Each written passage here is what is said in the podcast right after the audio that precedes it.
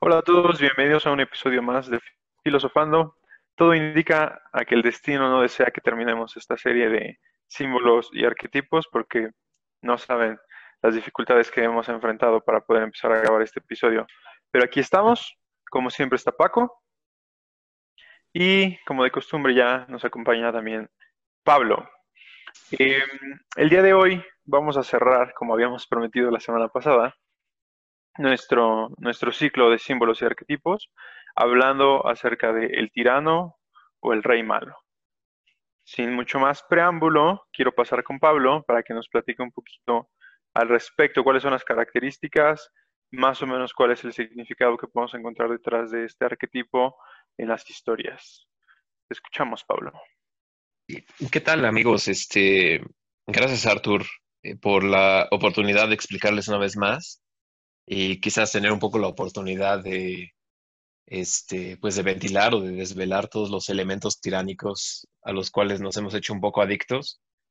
El tirano esencialmente es el, es cuando el rey em, ya no tiene una oposición y ya no tiene un propósito más que sí mismo.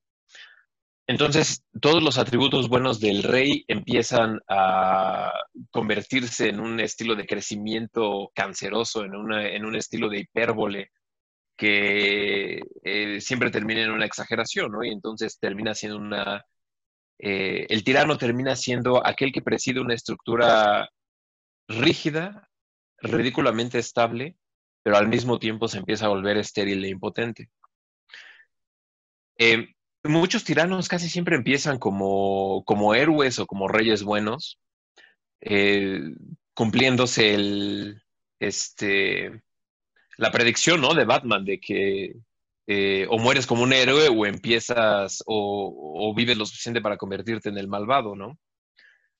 Una cosa muy particular que me, que me gusta eh, hacer notar sobre el tirano es que, que de hecho lo podemos identificar cuando aquellas cosas que en el héroe consideraremos como bastante buenas, las, las empezamos a ver demasiado exageradas.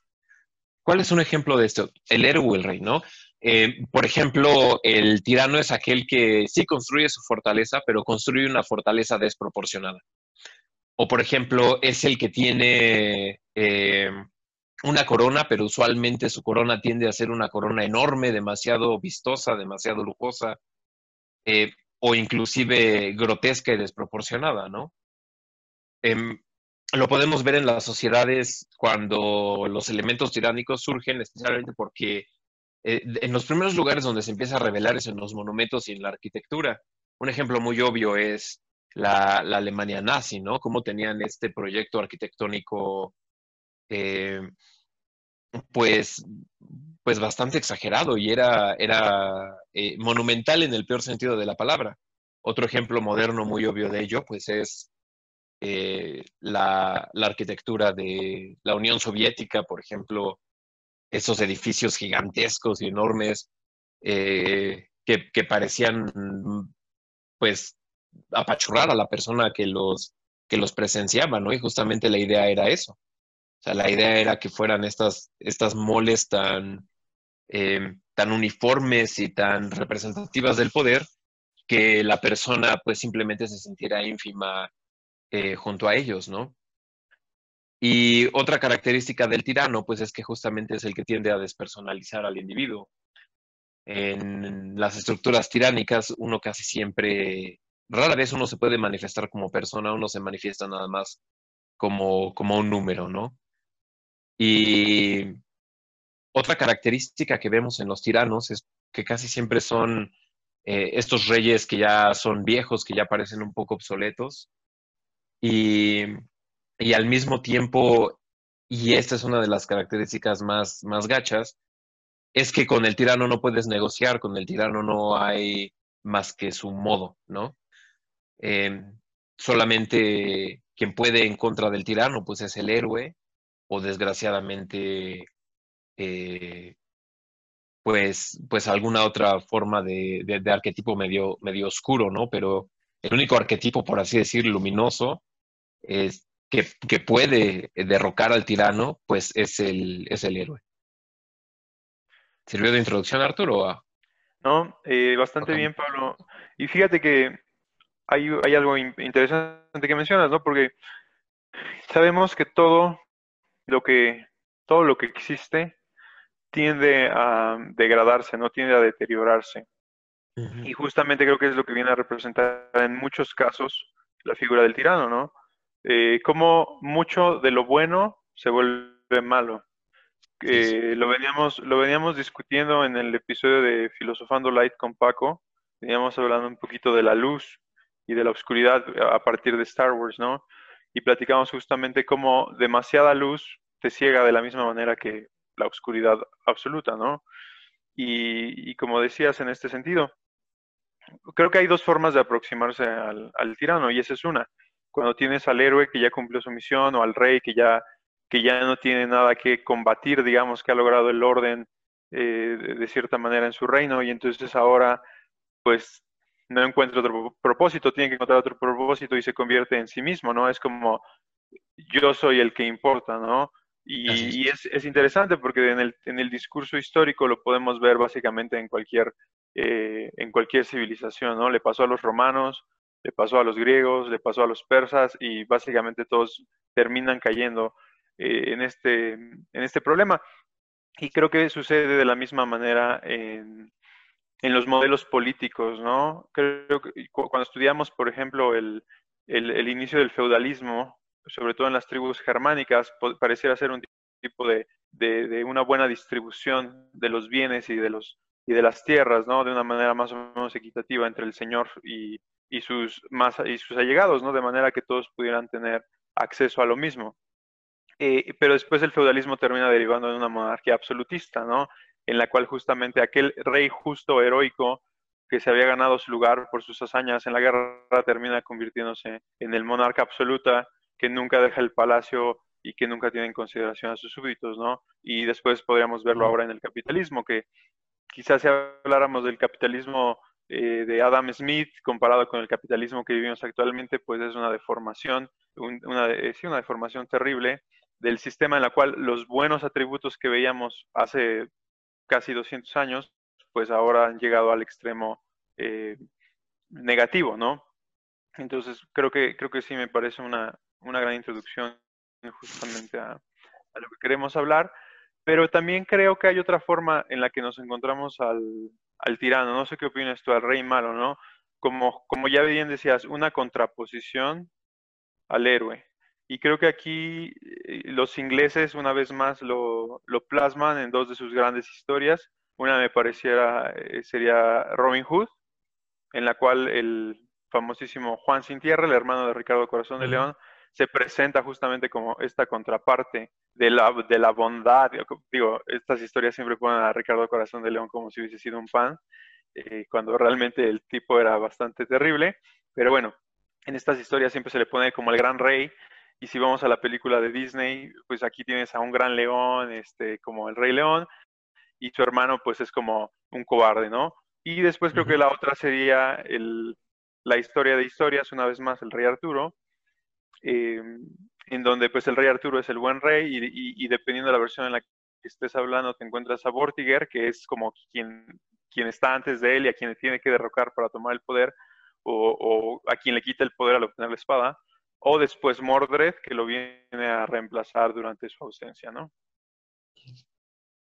Sí, así es, así es, Arturo, en eso, en eso tienes toda la razón. Aquí yo, yo haría un, este, quizás un paréntesis, eh, especialmente cuando hablamos políticamente, creo que hay que tener muy en claro, desgraciadamente, la, política de Aristóteles.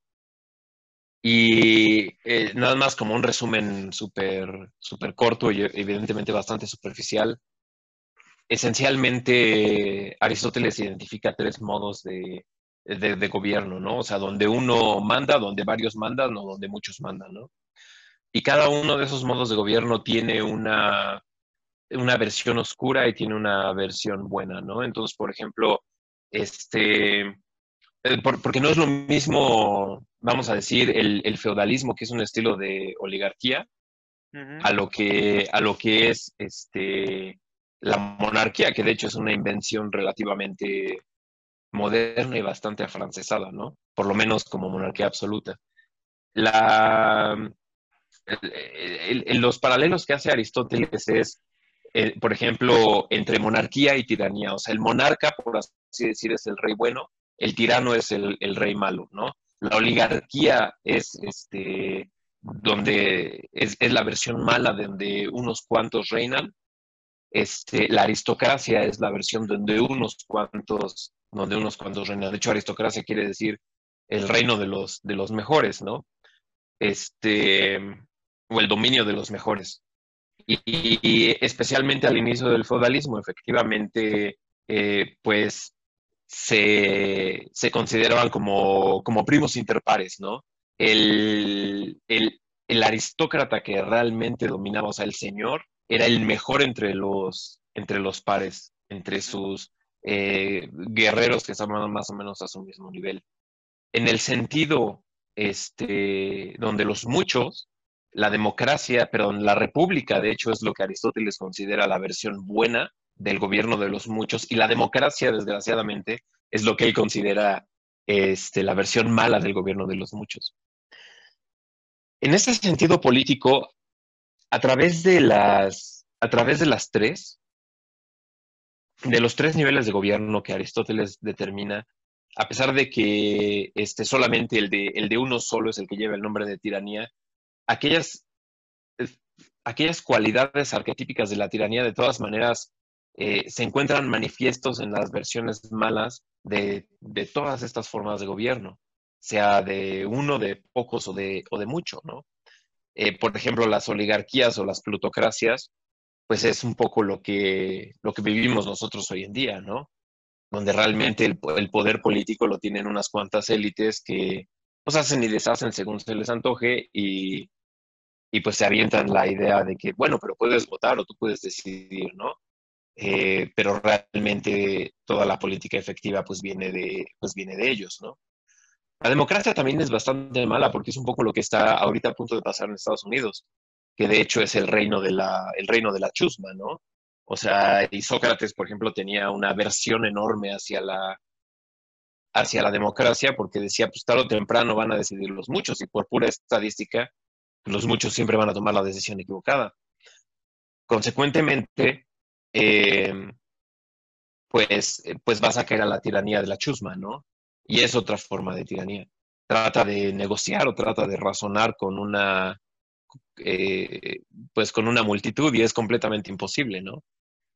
Eh, además, siguiendo por esta línea de pensamiento, una de las partes más, más terribles, de hecho, es que eh, pues, la, pues la tiranía a veces es, a veces es necesaria, ¿no? Y desgraciadamente es necesaria precisamente cuando, cuando el reino cae en caos y se necesita un, un nuevo balance, ¿no? Desgraciadamente ya casi, casi siempre cuando cae esa tiranía, la tiranía es un preludio del, del, fin de una cultura o el preludio del fin de una civilización. Siento que hay pocas civilizaciones que se repongan verdaderamente de una tiranía. Entonces, eh, la tiranía pues sí efectivamente es la, es la vejez.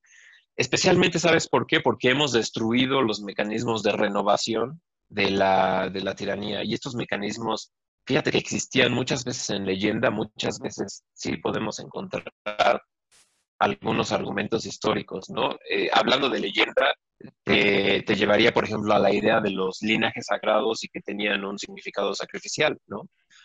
Eh, por ejemplo, esta idea bastante arcaica que durante el mes 13 se sacrificaba al rey. Em, la idea que tenían los, los babilonios, ¿no? Por ejemplo, que al final del año sacaban al, sacaban al rey y lo, y lo humillaban, ¿no? Lo humillaban por, por todas sus fallas. Entonces, ese tipo de mecanismos de renovación realmente ya no los tenemos. Y, y, por lo tanto, usualmente en nuestras épocas, en nuestras épocas históricas, por así decirlo, cuando surge un tirano, prácticamente ya es el, el fin de una civilización. ¿Ya me fui por una tangente, amigo? No, no, fíjate, pero es, es, una buena, sí te fuiste por una tangente, pero me parece una buena tangente. Em, porque, porque es, como dices, un poco lo que estamos viviendo y es, me parece una forma práctica de, entender justamente este fenómeno.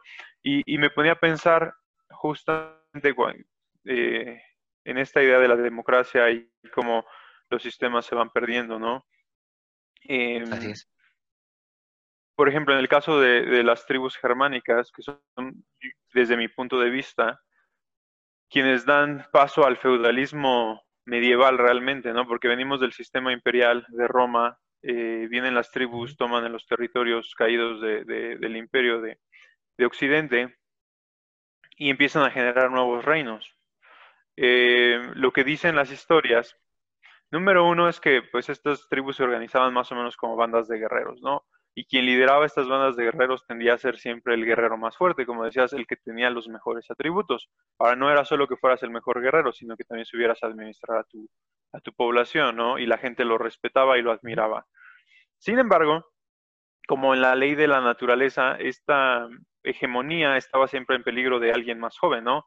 Justamente en el momento en que empezabas a deteriorarte, alguien que tuviese más energías, más fuerzas, más ganas de hacer lo que tú ya no estabas haciendo iba a venir a tratar de derrocarte, ¿no? Y entonces vienen estas eh, eh, pinturas o ilustraciones, como quieran llamarles, en las cuales eh, surge el duelo, ¿no? Surge el reto al, al, señor, al jarl o al buscar, bueno, al jarl o al, o al rey, ¿no? Y entonces es como alguien más joven viene ahora a retarte, pero justamente en esta idea no existía la la aristocracia heredada, ¿no? No era como que ahora como yo, soy el rey por, por, designio divino, porque no era por designio divino, sino por habilidad, entonces no es mi hijo por naturaleza mi heredero, sino quien tenga la capacidad de derrocarme. Entonces eso mantiene cierta frescura en el sistema. Y justamente creo que el deterioro del sistema feudal viene cuando se, se pasa a las herencias, ¿no? Y es decir, ahora el que va a ser el rey es mi hijo, porque pues, yo digo que es mi hijo y él se tiene que quedar y lo que hemos platicado y hemos hablado muchas veces ya es la incompetencia del hijo, ¿no? Eh, una vez más podemos citar aquí el caso de Cómodo, pero, también podemos citar el caso de Eduardo II, hijo de Eduardo I en, Inglaterra, ¿no? Que Eduardo expandió increíblemente el reino, este, invadiendo Gales y Escocia, y después Eduardo II resultó ser bastante incompetente, eh, etcétera, ¿no? Y, creo que esa también fue una de las grandes virtudes de los romanos cuando tenían el sistema de adopciones los emperadores no heredaban a sus hijos, sino que adoptaban como hijo a alguien que ellos creían que iba a ser tan capaz como ellos para continuar el reino, ¿no? Y, ahí es donde vemos a los cinco grandes emperadores, casi todos llegaron por, por adopción, no por herencia, ¿no? Y una vez más el caso de, Cómodo viene a ser uno de esos primeros emperadores que heredan el reino o el imperio y lo termina echando a perder, ¿no? Entonces, como dices, antes existían estos sistemas de contrapesos en los cuales el, el rey o el líder siempre corría el riesgo de ser destituido por alguien igual o más capaz que él, ¿no? Y en el momento en el que pasamos sistemas de herencias, esto desaparece por completo y el sistema termina corrompiéndose, ¿no? Porque ahora lo único que quieres es guardar el poder para ti mismo y, asegurarte que nadie se lo quita a tu familia. Y como ya no eres capaz de pelear, como diría, diría Máximo décimo meridio en, en Gladiador, el soldado tiene la capacidad de ver a su enemigo a los ojos, pero el político no lo hace. El político se, se esconde, el político utiliza todo tipo de artimañas para mantenerse en el poder, ¿no? Y eso es lo que acaba pasando con, con, las aristocracias, porque ahora odiamos la palabra aristocracia porque antes la asociamos con, con excesos y lujos. Este, los aristócratas terminan por, por encumbrarse y cerrarse y entonces acaban en la guillotina eventualmente, ¿no?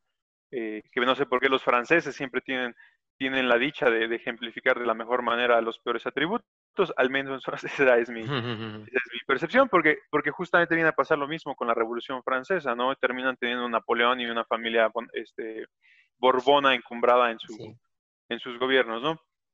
Entonces me parece que sí, sí me parece una buena una buena tangente. Sí, fíjate que el, aquí una cuestión y es donde a donde quizás un, un, análisis un poco interesante, este, vamos a decir, eh, bastante, bastante libre, ¿no? Con bastantes licencias de la Revolución Francesa nos lleva a otro fenómeno bastante curioso sobre la, sobre la tiranía. Y la, y la cuestión va más o menos de este lado, ¿no? Porque a pesar de que estaban derrocando y guillotinando a aristócratas y al monarca inclusive en algún momento, es, algo muy curioso porque ahora nos imaginamos que monarca y aristocracia siempre van de la mano, ¿no? Pero al contrario, de, hecho son los opositores históricos, ¿no? Este, sin embargo, surgió una de las peores tiranías, ¿no?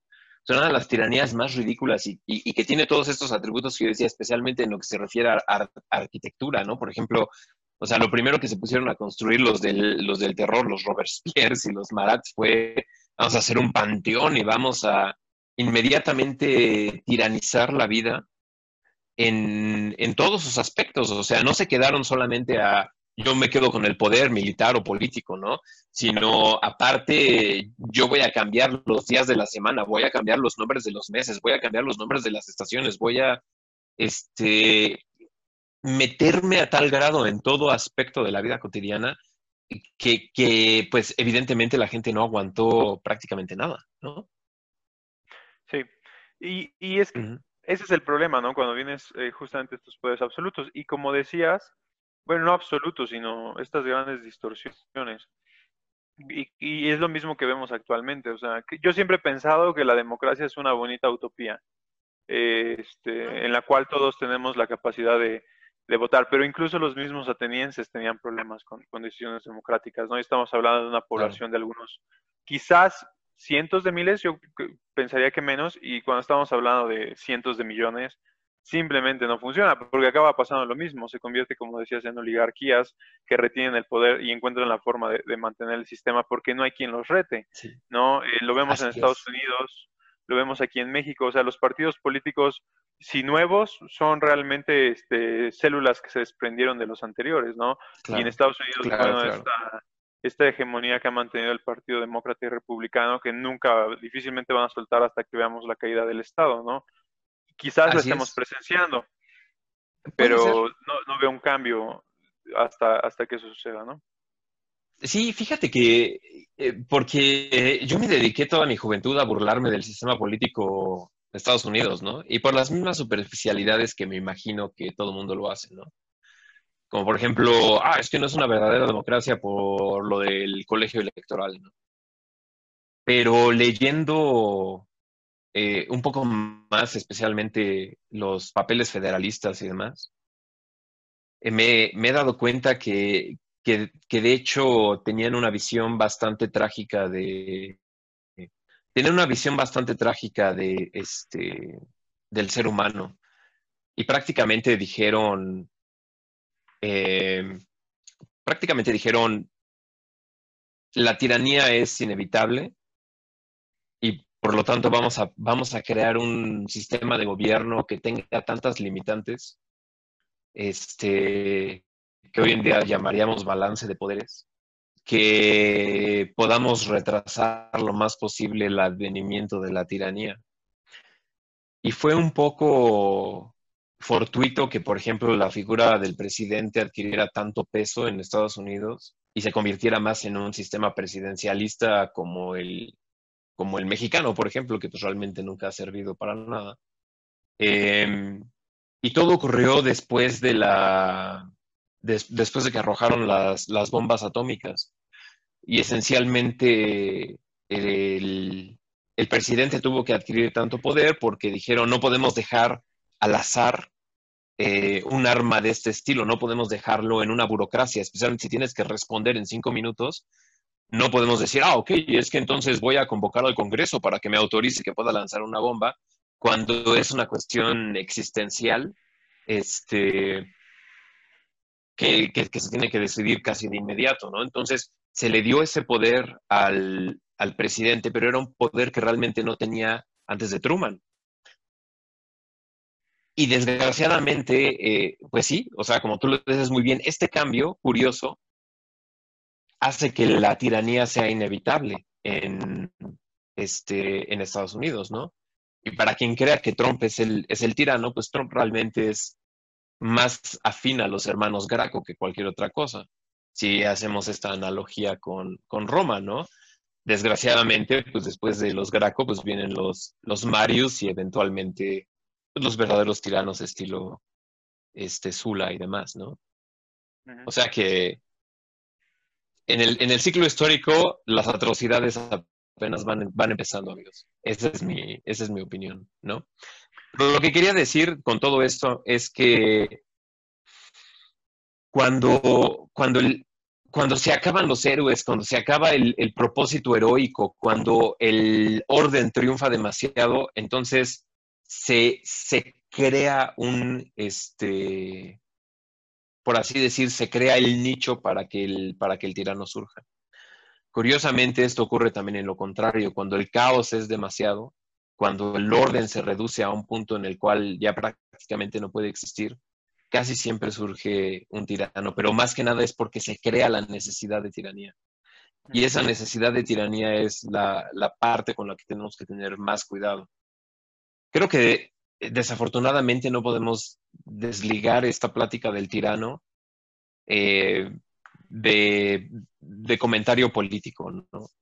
Este, pero un ejemplo muy claro, por ejemplo, donde, donde el orden conduce a la donde el orden conduce a la tiranía, este, va a ser, por ejemplo, de hecho, lo que ocurrió en Inglaterra antes de la, de la guerra civil, y cómo el caos conduce también a la tiranía es lo que ocurrió tras la revolución rusa en, en lo que después fue la Unión Soviética.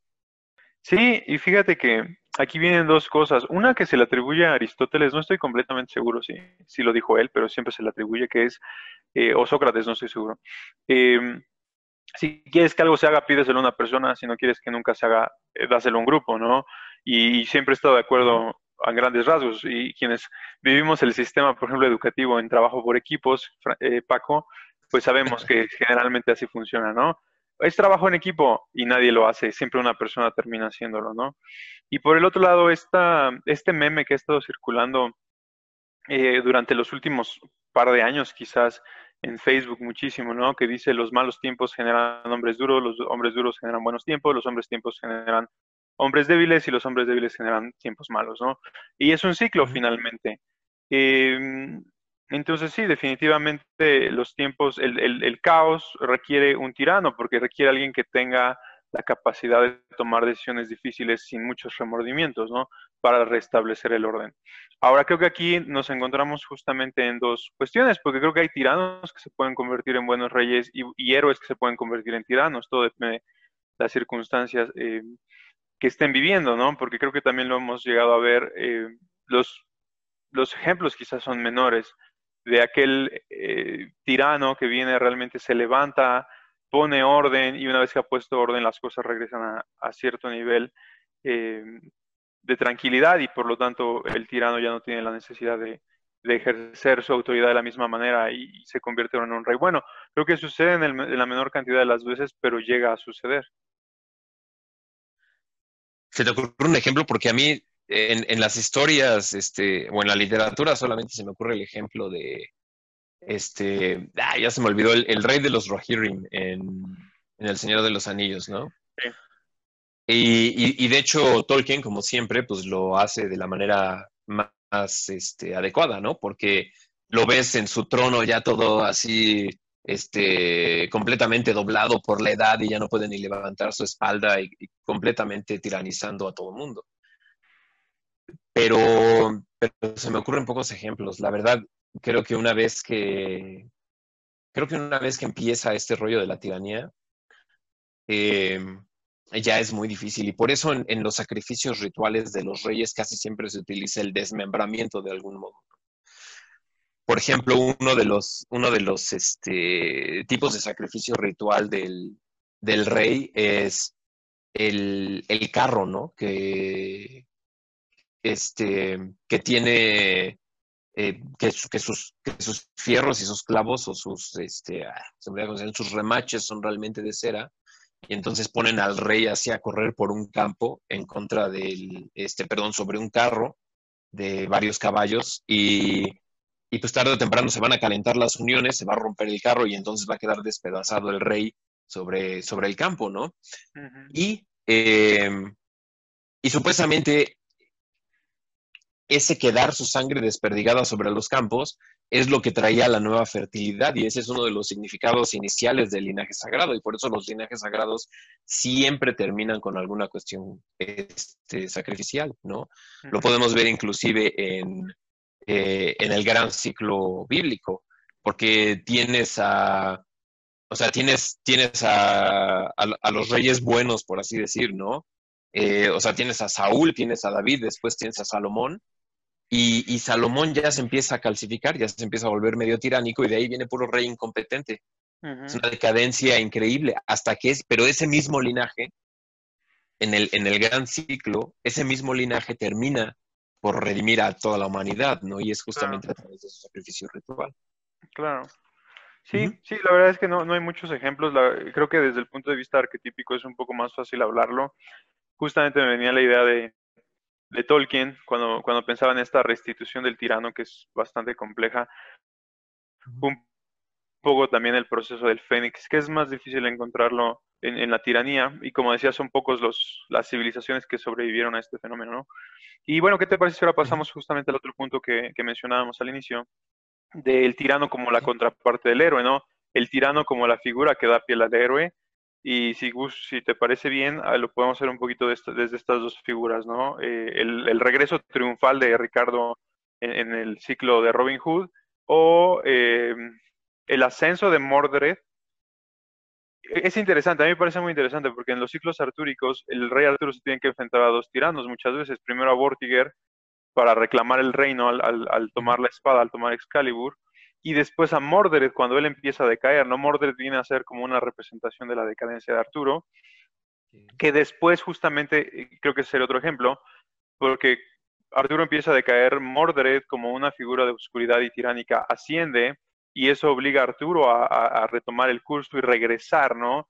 Y obviamente aquí es donde viene su muerte este, heroica, ¿no? En, algunas versiones donde terminan muriendo ambos, pero que siempre deja la promesa, ¿no? De que el rey Arturo regresará en algún momento, que es algo interesante que se podría hablar en algún otro momento, como muchas de estas figuras, el mismo creo que Alejandro Magno tiene lo mismo, eh, siempre dejan como esta idea de y, regresará, ¿no?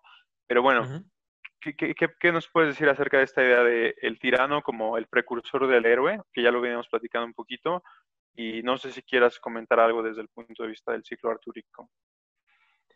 Sí, del, ciclo artúrico la verdad es que no soy muy experto, pero, pero pues sí, tienes razón, ¿no? O sea, Arturo está enmarcado entre, entre estos dos, entre estos dos tiranos. Y, y, y, usualmente, usualmente el héroe es el que, el que puede renovar a, la civilización, porque justamente es el que puede traer como una nueva dosis de caos a ese orden opresivo que es el, el, orden tiránico, ¿no? Pero para hacerlo justamente tiene que salir, tiene que tener sus aventuras, tiene que volverse más fuerte y casi siempre tiene que cumplir un, un destino. Y por eso estamos hablando de estos héroes anunciados. Arturo pues es un, es un caso muy obvio de ello, pero también hay, hay otros, ¿no? Bueno, por ejemplo, Jesús es, un, es otro héroe anunciado que viene precisamente a, destruir las tiranías. Em, probablemente, quizás aquí lo único que se, que se pudiera comentar es que, que precisamente el héroe lo que hace es recuperar el equilibrio que hay entre entre el orden y el caos sin la necesidad de darle toda la vuelta, por así decir, por el inframundo, ¿no? Que es la otra, que es la otra opción. O sea, porque si el tirano continúa y continúa y no hay ningún héroe que se ponga a él, o sea, es decir, si el tirano es demasiado fuerte, pues llega el punto en el que todo el reino absolutamente cae en, en decadencia, ¿no? Y es cuando tienes estos como estilo, estilo cultos de muerte, ¿no? este, son como aquellos lugares donde el infierno se manifiesta en la, en la tierra y se manifiesta también simbólicamente, ¿no? Un ejemplo de ello es, vamos a decir, el, el Gulag, ¿no? el, el, Gulag probablemente sea uno uno de estos. El Gulag tiene una, cuestión muy, muy curiosa porque también es, es el signo más grotesco del poder que tiene el tirano, pero al mismo tiempo es a donde la fuerza del reino va a, destruirse. Y, y evidentemente una vez que el reino pues ya queda completamente destruido, pues puede surgir algo nuevo. Así que una vez que estás en tiranía solamente tienes dos opciones, o renovación a través de actos heroicos o muerte absoluta sobre lo cual pues quizás pueda surgir algo nuevo. Evidentemente, desde el punto de vista político, pues siempre tenemos que preguntarnos hacia dónde queremos, hacia qué lado queremos irnos, si hacia el lado heroico o hacia el lado, hacia el lado tiránico. Y parecería como una encrucijada histórica bastante ridícula, pero, pero lo curioso es que se, se verifica cada vez, ¿no? Cuando las mismas personas que tienen la capacidad de actos heroicos em, terminan por eh, terminan por, por, negar su propio destino heroico, eh, están condenando a su, a su propio reino a, a la destrucción y, y, en cierta medida están alimentando al tirano.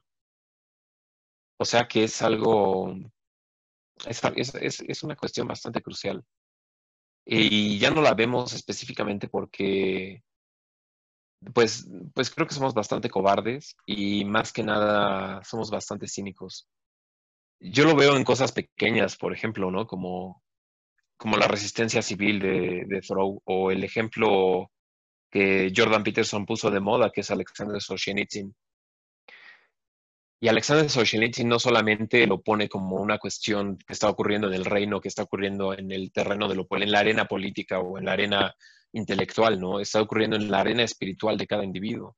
Su frase más, más famosa es la, la línea entre el bien y el mal corta cada corazón humano y, y, cada corazón humano decide si, si, va hacia el mal o hacia el bien, ¿no? Sí. Fíjate, y por ahí ya este, cerrando un poquito este punto, es interesante que lo mencionaste en algún momento cuando estábamos hablando del héroe, ¿no? Em, pero también creo que se presenta como una contraposición entre lo bueno y lo malo, ¿no? Cuando justamente el héroe viene a representar los atributos positivos, el tirano los negativos, y entonces vemos esta idea de la luz contra la oscuridad, ¿no? Y la batalla eterna que vienen a representar. Em, lo interesante es, el héroe generalmente termina por triunfar sobre el tirano, y como dice, se le presenta este camino, el decir, te mantienes como el héroe, o eventualmente te conviertes en el tirano, ¿no? Y creo que en el, discurso histórico, en, la realidad, casi siempre el héroe termina convirtiéndose en el tirano. Em, y ahí viene un pasaje que me gusta mucho, que quizás lo estoy sacando un poco de contexto, pero dice, aquel que cree estar firme, tenga cuidado de no caer, ¿no?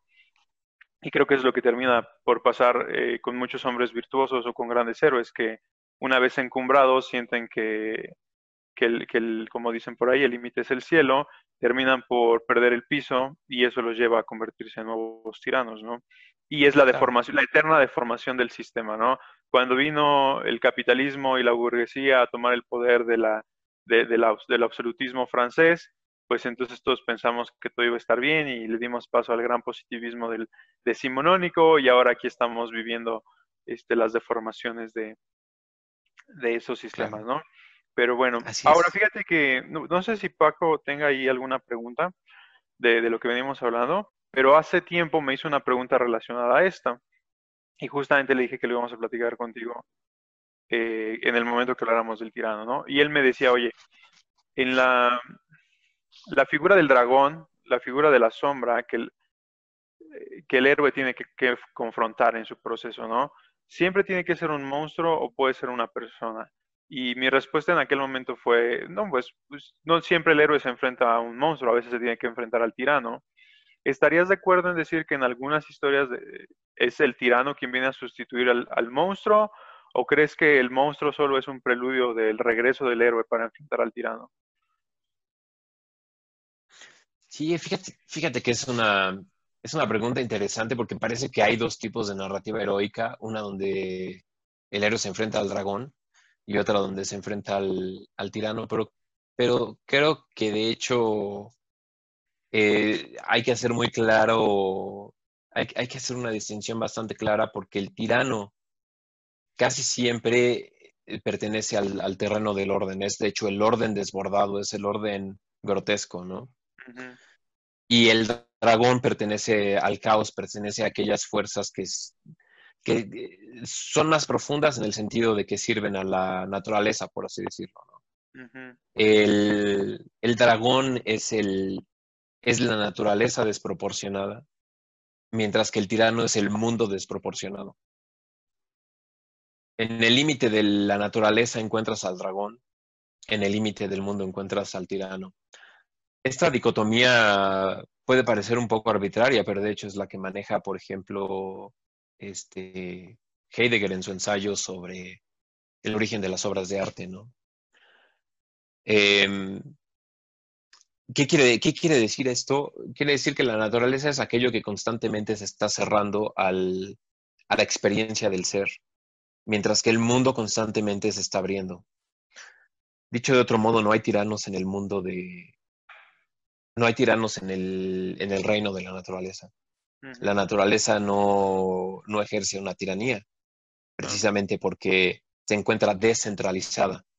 Y en cambio el tirano siempre se encuentra en un centro, ¿no? Entonces esa es una diferencia importante. Además, casi siempre cuando un héroe se enfrenta al, al tirano, es porque ya tuvo una excursión hacia el, hacia el mundo de lo natural. Y usualmente es porque pudo ver algo, o sea, porque confrontó alguna verdad eh, que supera aquella establecida por la tiranía. Un ejemplo muy obvio de ello, pues, es el, Rey León, ¿no? Entonces el, Rey León va y, primero sale al mundo desconocido, donde le habían dicho nunca, pero nunca salgas para acá, ¿no? y, es justamente ese poder que obtiene, eh, no solamente ahí, sino también en, recuperar la idea del rey bueno, en recuperar la tradición, que es el balance entre caos y orden que puede enfrentarse Scarfi, pues ya este, hacer que el pobre se convierta más que en un trofeo, ¿no? Ahí de casa. ¿No? Porque sale en una película después, ¿no? Como, como alfombra o algo por el estilo. Sí.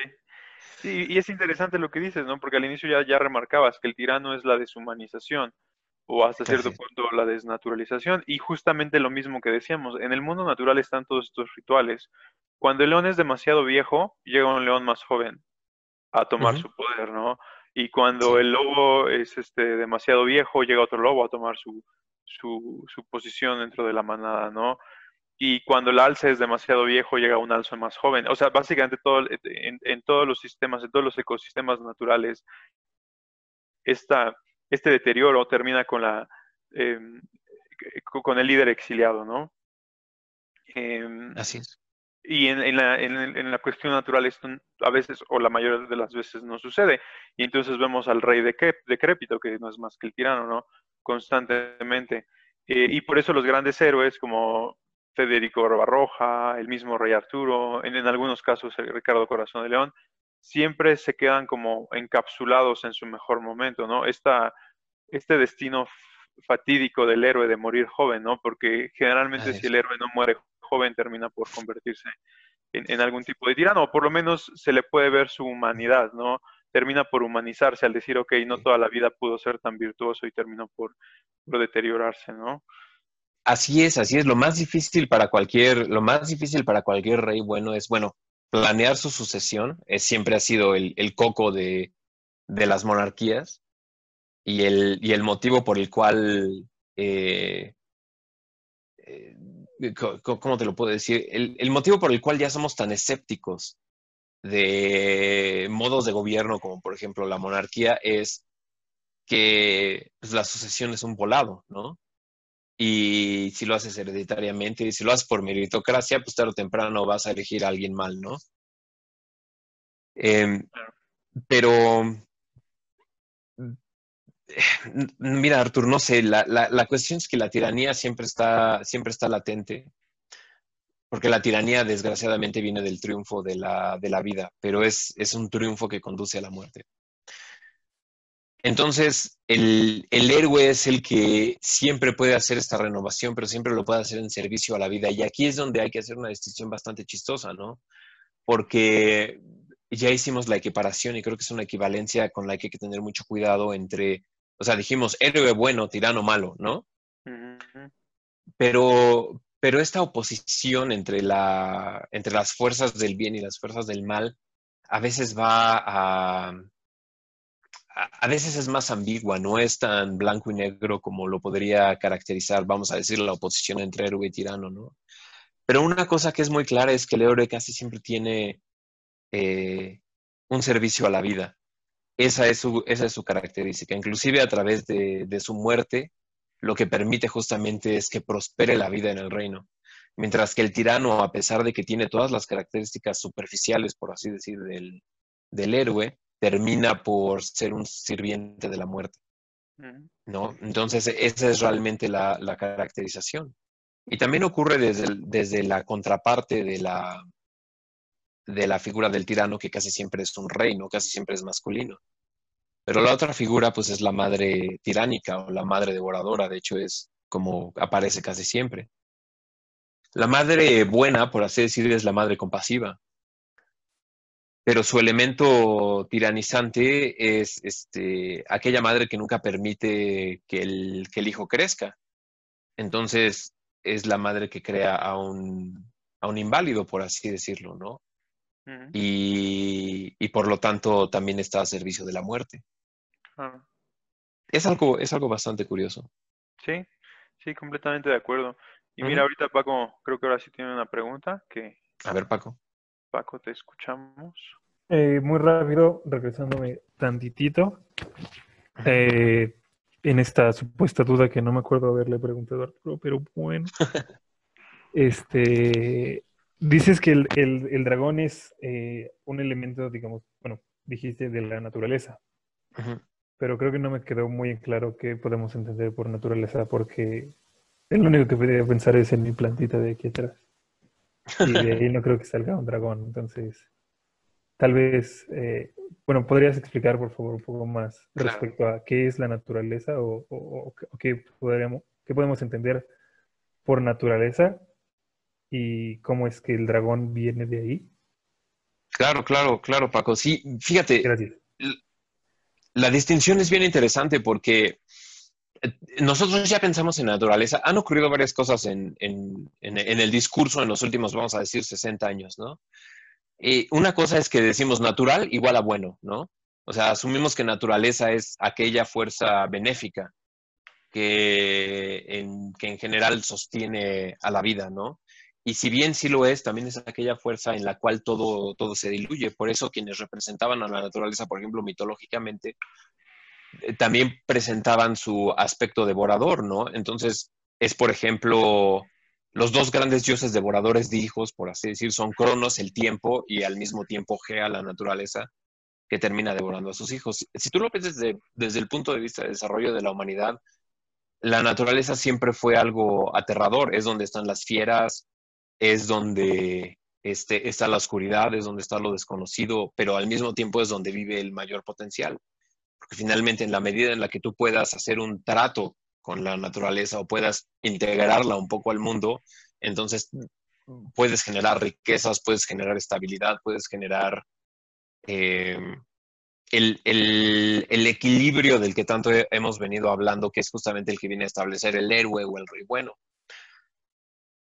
Eh, si tú piensas en tu plantita como como aquel lugar donde vive la naturaleza, entonces tu, concepción de la naturaleza es justamente la naturaleza del hombre moderno, ¿no? Aquello que ya está dominado o que está esperando para ser dominado. Por ese motivo, eh, el tipo de naturaleza, si quieres entender cómo entendían la naturaleza las personas del pasado, eh, acércate a lo que es el, el horror cósmico, ¿no? Em, porque lo que, lo que ocupa el horror cósmico para nosotros, ese espacio que ocupa, es el que ocupaba la naturaleza para, la gente del pasado. Entonces es al mismo tiempo potencial, pero también es aquello que te puede destruir de una manera eh, muy clara, ¿no? No solamente muy clara, sino muy fácil y con completa indiferencia, pero nunca, nunca es nunca puedes decir, ah, es que qué malvado es el lobo porque me comió, ¿no?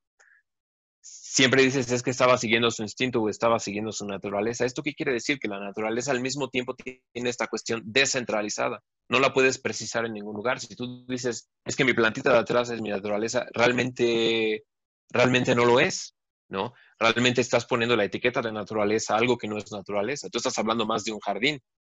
El jardín es justamente ese lugar en el cual eh, tú ya ejerciste un dominio muy claro de la naturaleza pero pues al bosque, sal a los grandes yermos, sal a inclusive la naturaleza, lo, que va a ser el, horizonte de la naturaleza para nosotros, que es el, espacio exterior, es un lugar sumamente hostil y es un lugar sumamente frío y terrible. Este, y sin embargo, pues ahí es donde está el, potencial, ¿no?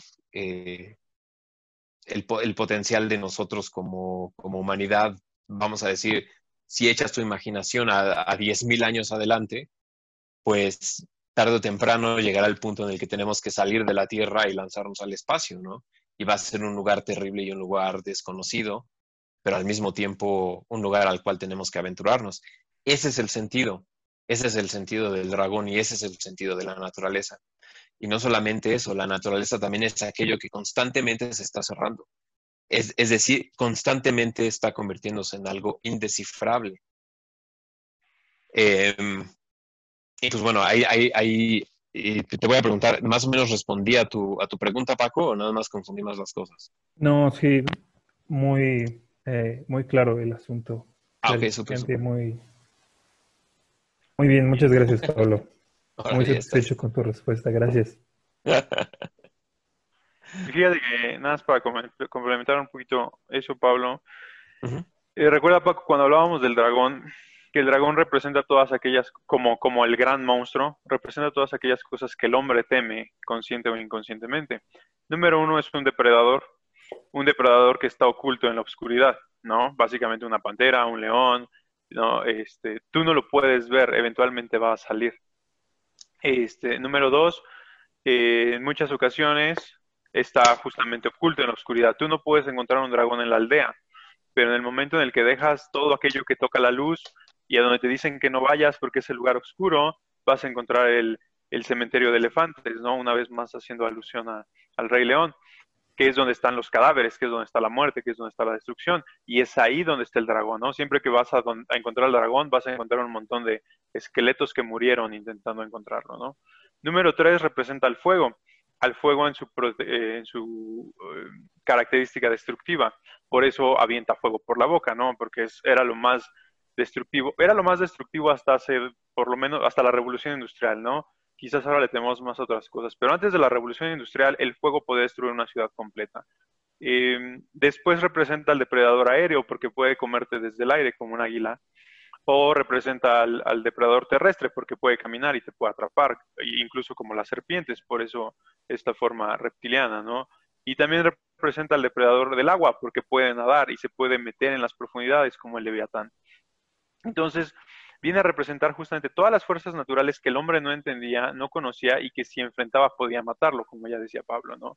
Entonces, ese es un complemento nada más de, por qué el dragón representa a las fuerzas de la naturaleza. Y, después casi todos los monstruos, ¿no? También viene la gorgona, y viene el minotauro, y vienen todos estos monstruos, este, la, la escila, que son fuerzas naturales que no entendemos y que no controlamos, y, y que quizás sin tener que irnos al espacio, el, gran terreno inexplorado de la actualidad pues sigue siendo las profundidades, ¿no? Y lo platicábamos recientemente, todas las, todos los depredadores, todos esos animales que están en el mar que no podemos ver y que por eso el hombre le sigue temiendo en cierta medida al mar, ¿no?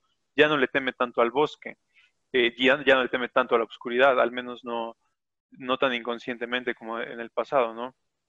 Eh, perdón, conscientemente, pero sí a las profundidades, porque las profundidades siguen sin ser este, dominadas.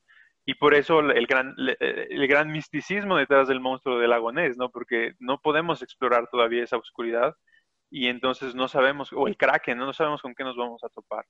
Entonces, ahí nada más complementando. Claro. Y Pablo, si te parece bien para ir cerrando el episodio, que ahí nos salimos un poquito con el dragón, pero regresando al tirano, venimos hablando de los atributos negativos, ¿no? De, cómo el tirano normalmente representa la oscuridad, cómo representa la decadencia, el deterioro, ¿no? y, generalmente lo vemos como la figura vieja. Eh, lo que decíamos en el caso de Tolkien con el rey de los Rohirrim, eh, eh, anquilosado en su trono dando órdenes sin sentido y diciendo yo soy la autoridad. Pero tiene un atributo positivo, podríamos decirlo de esa manera, ¿no? Podríamos tener un tirano con mucha energía, con muchas, eh, con muchos bríos,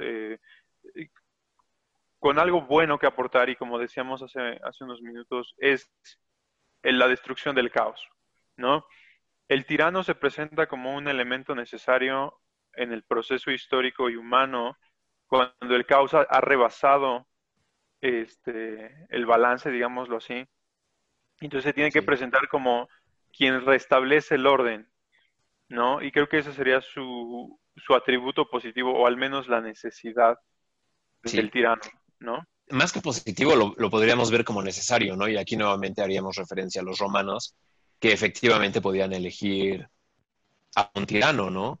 Este, y usualmente era en tiempos de gran crisis, donde no podían, los procesos republicanos entorpecían la toma de decisiones cuando había que estar decidiendo de un lado para otro, ¿no?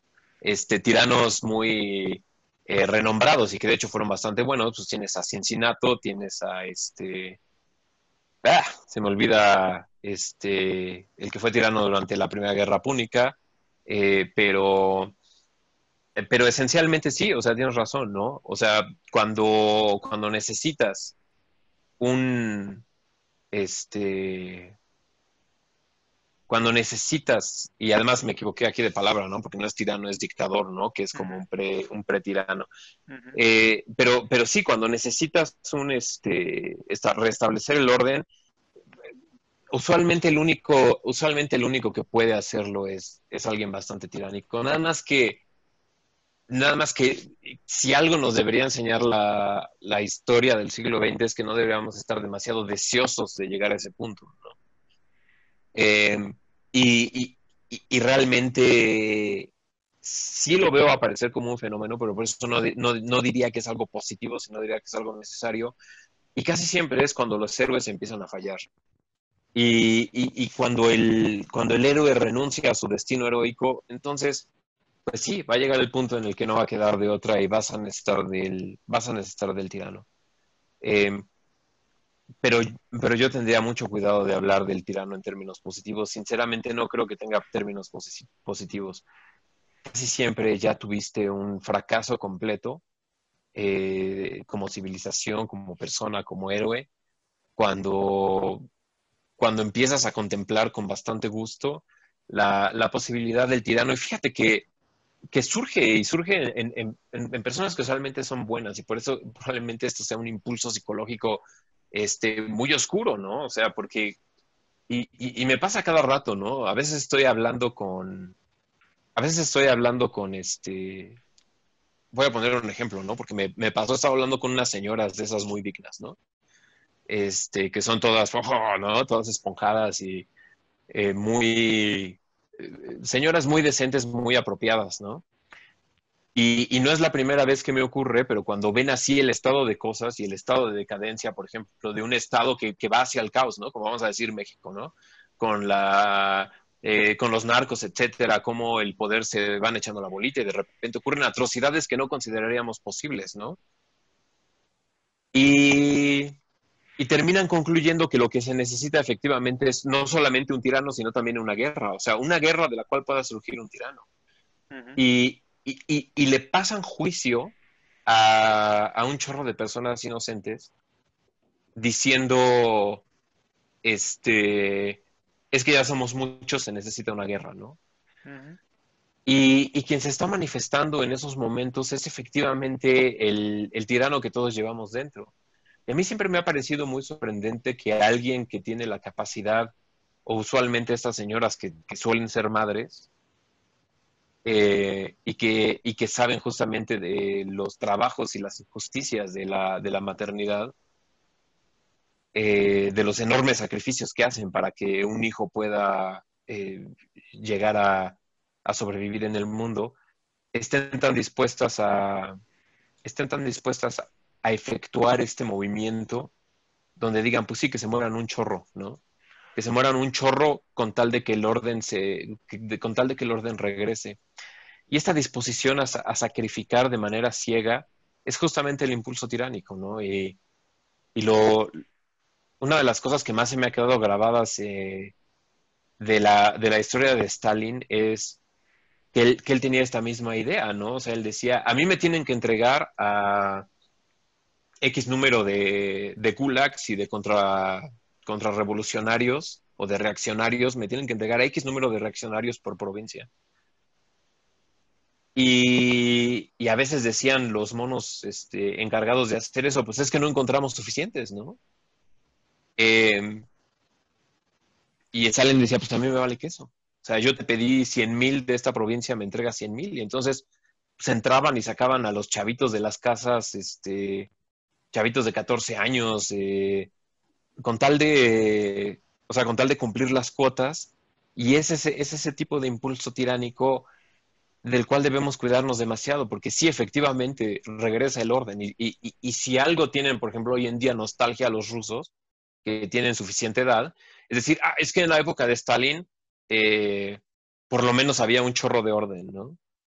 Pero, pero, pero al mismo tiempo, es un impulso de muerte, es un desprecio hacia la vida.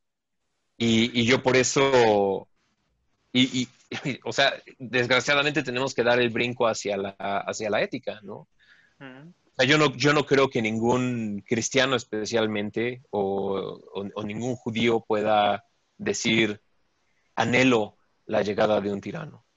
Al contrario, debemos luchar con todo lo que, lo que con todo lo que tengamos, con todos los impulsos heroicos que tengamos, o inclusive con todos los impulsos mágicos que tengamos, desde el punto de vista del mago, para reorganizar el reino de tal manera que no sea necesaria la llegada del tirano. Sí, y fíjate que es el problema de la romantización, ¿no? Eh, otro, otro trend que hay en redes sociales, sobre todo con eh, los centennials, eh, es la romantización de Porfirio Díaz, por ejemplo, ¿no? Y es decir, ah, si don Porfi fuera nuestro presidente, otra cosa sería. Y es como, claro, como tú eras de la clase, de la aristocracia justamente, de las clases cercanas a Porfirio, te iría muy bien, ¿no? Solamente tienes que leer tres libros acerca del porfiriato, para quizás solo uno, para entender que no todos les iba bien, ¿no? Y, y es lo mismo la romantización decimonónica cuando vienen a romantizar todo el pasado medieval, como si hubiese sido la gran época y es lo que le sucede a muchos fans de Tolkien y, a, muchos medievalistas, ¿no? Que decimos, a mí me hubiese gustado vivir en la Edad Media. Sí, si hubiese sido noble, ¿no? Pero la realidad es que probablemente hubiese sido un campesino y entonces no te hubiese gustado tanto. Em, y apenas estaban comentando ahí en Facebook una, un artículo, creo que del país o del financiero, no me acuerdo, que decía que que nunca habíamos sido menos libres que ahora. Y yo les decía, a ver, a ver, aguántame, porque si nos vamos a 1800 o nos vamos a 1700 o nos vamos a la Edad Media, o sea, es, una, es una distorsión del tiempo que vivimos contra la romantización que tenemos del pasado, ¿no? Porque la realidad, de, como dices, todas estas épocas eh, reconocidas por los tiranos, eh, pues nunca son realmente tan buenas como queremos pensarlo ahora, ¿no? Eh, y es, es, lo que pasó justamente con Atila o lo que pasa con Genghis Khan. Entonces decimos, ah, sí, los grandes héroes de las estepas. Pues sí, mientras tú fueras estepario, ¿no? Porque en el momento en el que tú vivías en una sociedad, en una ciudad, este, no sé, pregúntenle a los húngaros o pregúntenle a los polacos, a los mismos rusos, qué tal era vivir bajo, bajo el dominio de la hora, la, hora dorada, ¿no? Y que llegaran a, hacer lo que quisieran contigo simplemente porque, porque el gran Khan así lo, lo ha determinado, ¿no? Sí, sí, sí. Y, viene, como decías, y es, un, es una cuestión que, platicaba con algún alumno en algún momento en sociología. Él me decía, pues es que si tenemos, justo el discurso que vas a decir, ¿no? Es que si tenemos que exterminar a tantos millones de personas, pues yo sí tiro una bomba en Asia. Y es como, ¿por qué en Asia? ¿Por qué no en tu casa, no? O sea, ¿quién te, qué te da la, capacidad de determinar quién debe morir, quién debe vivir? ¿Y qué pasa cuando esa decisión no se le aplica a la gente que tú no conoces, sino se aplica a tu entorno directo? Entonces ya no estás de acuerdo, ¿no? No, y es... pues te lo ponen con el ejemplo del tren, ¿no? ¿Ah? ¿Qué ejemplo? El este como experimento social de... Va a pasar un tren y tienes como este, esta palanquita de donde tú puedes cambiar la dirección de las vías, pero ya sabes que de un lado de las vías hay una persona amarrada y del otro lado hay cinco. Entonces, ¿qué es lo que haces? ¿Mueves la palanca para que mate a cinco o mueves la palanca para que mate a una? No puedes tomar ninguna otra decisión, no puedes ayudar a ninguno de los que están, solo puedes mover la palanca, ¿no? Y pues lo, lo estándar es que te respondan, pues mato a uno y salvo a cinco, pero entonces ahora les preguntas, ¿qué pasa si esa única persona es tu mamá o es tu hermano o es tu esposa o es tu hijo, ¿no? Entonces ya como que empiezan a pensar, pues prefiero matar a cinco que... Sí. Pues si son muy fuertes de convicción, lo contrario, o no sé, varias cosas ahí. Incluso haciendo el meme, pues se lo ponen a un niño de como tres años con un trenecito de Lego y lo que hace es que agarra a uno, lo pone y entonces ahora tiene seis y manda el tren donde hay seis. Pero bueno, fin de mi intervención. Sí, eh, todos esos ejercicios morales, eh, esas como paradojas éticas extremas, usualmente, pues sí, revelan los elementos tiránicos que, llevamos dentro. Pero el tirano digo que siempre destruye su civilización, porque, por ejemplo, hay una fanatización o una romantización, como dice Arthur, con, por ejemplo, Porfirio Díaz, pero pues realmente la consecuencia es que, pues, destruyó, realmente acabó por destruir la cultura mexicana, ¿no? Y solamente nos quedamos con la caricatura que dibujaron los revolucionarios después, ¿no? Pero, pues, era una de las civilizaciones con un potencial enorme y acabó siendo pues una, una charrada, ¿no? Me disculparán por ahí los charros que estén escuchando, ¿no? Que por cierto son una caricatura justamente producto de la revolución. Em, otro que, que, después se romantiza es, es, Hitler, y aquí es donde yo tengo que, donde yo tengo que pasarle factura a mi amigo Adolfo, este, porque pues muchos terminan romantizando a Hitler, y la verdad es que pues no ha existido probablemente tirano más absurdo, más ridículo y más estúpido que, que este que el mismo Hitler, ¿no? Y, la verdad, eh, sinceramente, yo por eso no tengo, tengo poca simpatía en contra de la figura del tirano. Si contra algo deberíamos eh, prepararnos o fortalecernos como civilización occidental es justamente estos impulsos de tiranía. Claro, pues, y, no tiene razón. Y finalmente, el caso de Hitler es, interesante y me ha tocado verlo ahora. Los chicos de prepa ya, ya justamente empiezan a idealizar la figura del nazismo, ¿no? Y a decir, ah, es más cool de lo que nos han querido enseñar. Y la realidad es ese es un gran riesgo. Es decir, o sea, no puedes dejar de lado la atrocidad del, momento histórico, ¿no? Porque muchas veces se le, atribuye eso, ¿no? Es un gran ejército, fueron, quizás no Hitler, pero sí sus allegados grandes estrategas, este, tuvieron su gran momento de gloria, sí, pero no puedes desprender eso, que es justamente lo que pasa ahora con Porfirio Díaz, ¿no? Ah, generan un Porfirio que modernizó el país, pero se les olvida a Porfirio que destruyó este, el campo mexicano, por ejemplo, ¿no? Sí. Eh, y, y, es muy peligroso hacer eso con Hitler, porque entonces empezamos a idealizar a la Alemania nazi como una potencia militar y tecnológica y se nos empieza a olvidar los campos de concentración y se nos empieza a olvidar todas todo las eh, violaciones a, la vida ¿no? que, cometieron y hay que tener mucho cuidado con eso. Y, y, más que nada se, se, olvida lo ineficaces que fueron. O sea, ya que, ya que lo pones en una cuestión objetiva, fueron ridículamente ineficaces. Y, y eso es algo que, eh, que, me choca que los apologetas de Hitler nada más no lo puedan ver. Eh, creo que Dan Carlin lo dice de la mejor manera, ¿no? O sea, que era, que era lo peor que tenía el ejército, eh, el, ejército alemán de la Segunda Guerra Mundial. O sea, su desventaja más grande eran los nazis, ¿no? Y creo que, creo que lo dice de una manera bastante elocuente y tiene, y tiene toda la razón. Y entonces esta, eh, estos como apologetas de Hitler realmente lo que hacen es justamente eh, convierten al tirano en un fetiche. y, y, desde el punto de vista psicológico y desde el punto de vista moral, pues, todos los fetiches deberíamos considerarlos como algo no solamente eh, pernicioso para la misma persona, sino como algo eh, considerablemente reprobable. Y, y, y, en los nazis está verdaderamente eh, impresa, está impreso aquel impulso tiránico justamente de las, de las formas, ¿no? Y, y, te puedo jurar que quien, quien admira a Hitler lo que admira es el orden y los derechitos que marchaban y los derechitos que, este, que iban sus líneas y lo padres que estaban sus uniformes, que los hizo Hugo Boss, y lo padrísimas que estaban sus, sus coches y lo galantes que se veían cuando iban ahí este, quemando polacos vivos, ¿no? Los eh, de la Luftwaffe sí me gustan. Ándale, ¿no? O sea, tenemos este tipo de fetiche eh, pero realmente, pero realmente es, es, un reflejo justamente del desorden interno, del desorden interno que tenemos como civilización y como cultura, que precisamente lo que estamos buscando es que alguien nos ponga un, un, orden tiránico.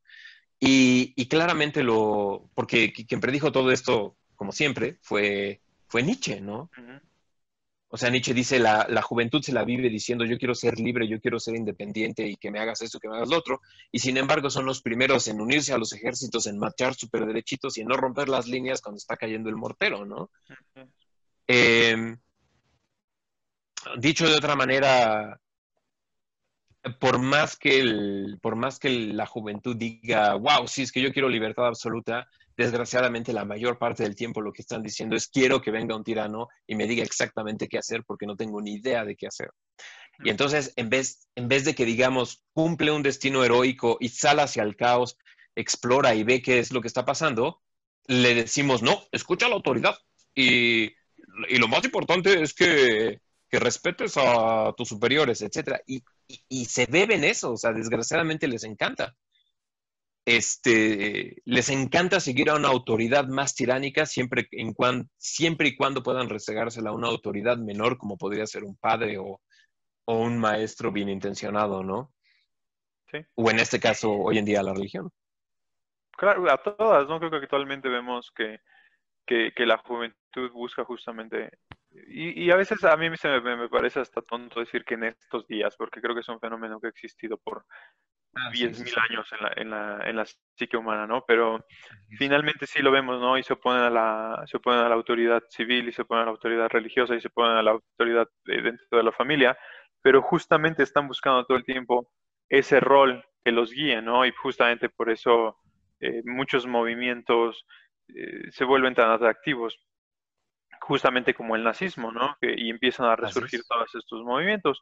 Y finalmente lo que decías, eh, creo que es importante que, mantengamos a raya nuestros em, impulsos tiránicos. Y quien diga, si nos están escuchando y dicen yo no tengo ningún impulso tiránico, pues los invito a hacer una, una autoexploración, un autoconocimiento y una reflexión interna mucho más profunda de la que están haciendo porque todos lo tenemos, es parte de nuestra psique, es parte de nuestro instinto y ahí es donde cobra una vez más gran valor lo que platicábamos en, nuestro episodio 10, que es estoicismo, como a través de las virtudes justamente, ¿no? el autocontrol, eh, la justicia, la valentía, eh, pues poner eh, a raya nuestros instintos y, buscar una vida un poquito más virtuosa, una vida un poquito más balanceada, ¿no? Y como dicen por ahí, el primer paso siempre es reconocerlo. Este, pero bueno, Pablo, no sé si tengas algo más que, que agregar para para ir cerrando, o Paco, si tengas alguna otra duda. No, no, este episodio estuvo bastante claro, diría yo. Tenía con muchas intenciones de participar, pero no surgieron dudas más allá de la que ya pregunté. Muchas gracias por compartirnos su sabiduría una vez más, otro Sí, pues la verdad es que con esto ahora sí cerramos oficialmente este ciclo que resultó ser, resultó ser hasta un poquito más largo de lo que habíamos pensado. Pablo, muchas gracias, que finalmente fue tu idea el empezar a abordar estos temas y la verdad creo que fue, es para mí fascinante, ¿no? El poder compartir estas ideas, el poder profundizar en, los arquetipos, en los símbolos.